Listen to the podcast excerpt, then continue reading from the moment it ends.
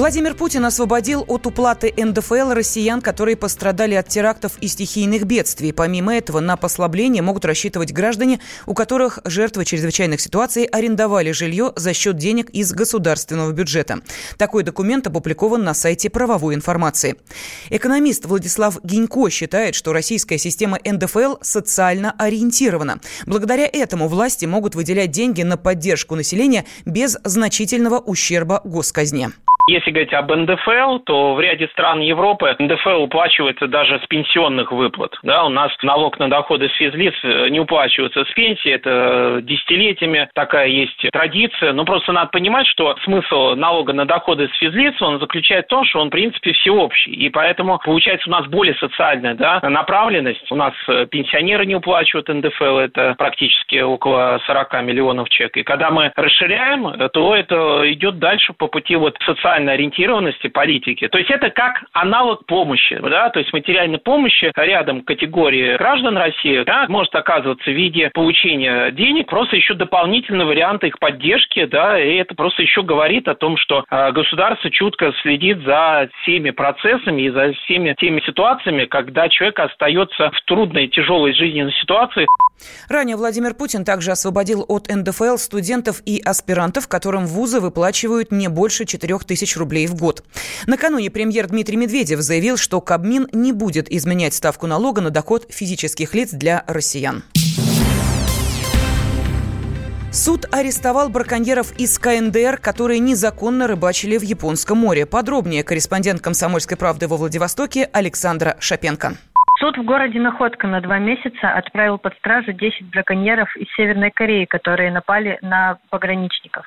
Напомним, что рыбаки без разрешительных документов добывали биоресурсы в исключительной экономической зоне России примерно в 180 милях от Приморского края.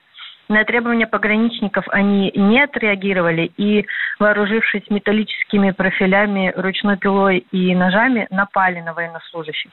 Северокорейцы даже попытались отнять у пограничников оружие, но сотрудникам ФСБ удалось отразить нападение.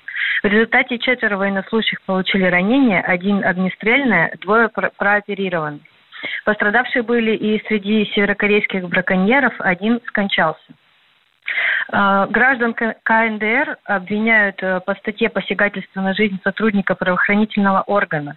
Максимальное наказание от 12 до 20 лет колонии, либо пожизненное лишение свободы. А, за две, всего за две недели пограничники в Приморье задержали свыше 400 браконьеров из Северной Кореи. Все они находятся под конвоем на своих шкунах. У нелегалов изъяли десятки тонн тихоокеанского кальмара и запрещенные орудия лова, среди которых дрифтерные сети, запрещенные в России. Масштабы ущерба специалисты почитать не берутся, но уверены, браконьеры разорили приморские воды на сотни миллионов рублей. Только в период с 21 по 27 сентября черные рыбаки наловили биоресурсов более чем на 2,5 миллиона рублей. Александр Шапенко, Комсомольская правда, Владивосток.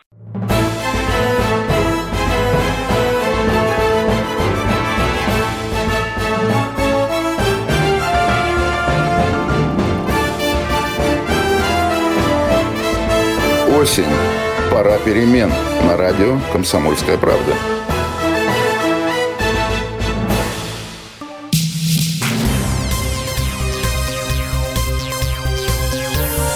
Темы дня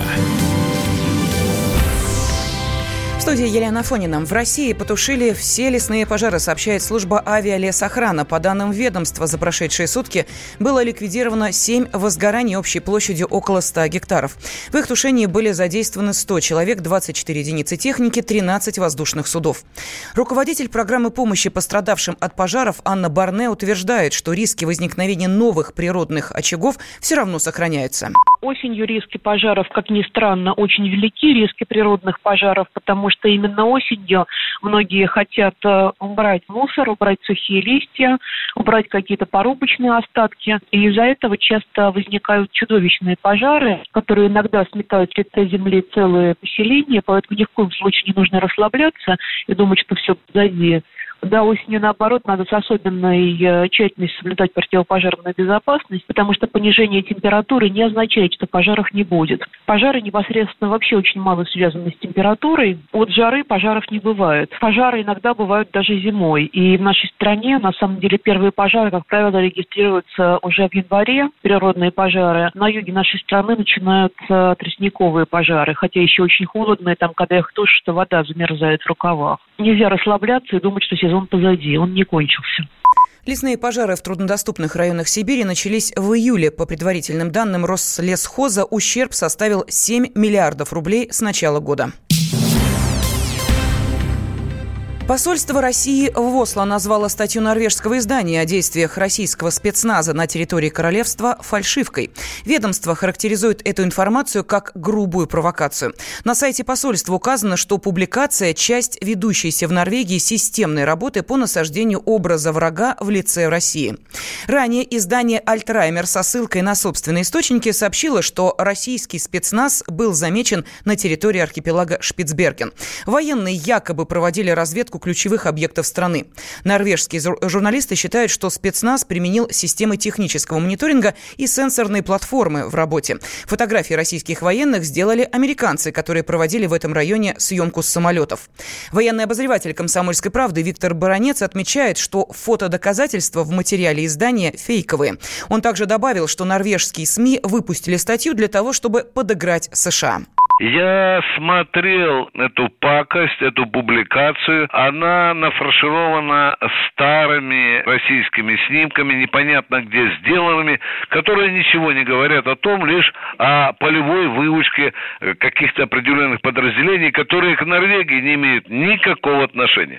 Но это один из мерзопакостных приемов норвежской, натовской, я бы даже сказал, и американской пропаганды. А почему эта мерзость выскочила именно сейчас посольство обновляет? Да потому что в октябре принимается военный бюджет. В законодательных органах и правительственных органах Норвегии есть неоднозначное отношение к тому, чтобы Норвегия увеличивала военные расходы, причем по требованию того же Трампа, и потому им нужно идеологически обосновать, что нужно раздувать норвежский военный бюджет, потому что, видите, русские медведи уже у нас под окнами. Ни одного снимка подтверждения подтверждению вот этой пакости норвежки не предоставляют. Я сегодня еще думаю и о другом. Остров Шпицберген, который фигурирует в заметках, находится всего лишь в 400 50 километрах от Гренландии, которую, вы знаете, Трамп вознамерился купить. Но, возможно, это идет еще и подыгрыш американцам. У нас в Норвегии очень добрососедские мирные отношения. У нас нет никакой военной цели шпионить при этом норвежские власти никак не комментируют публикацию о присутствии российских военных на территории королевства.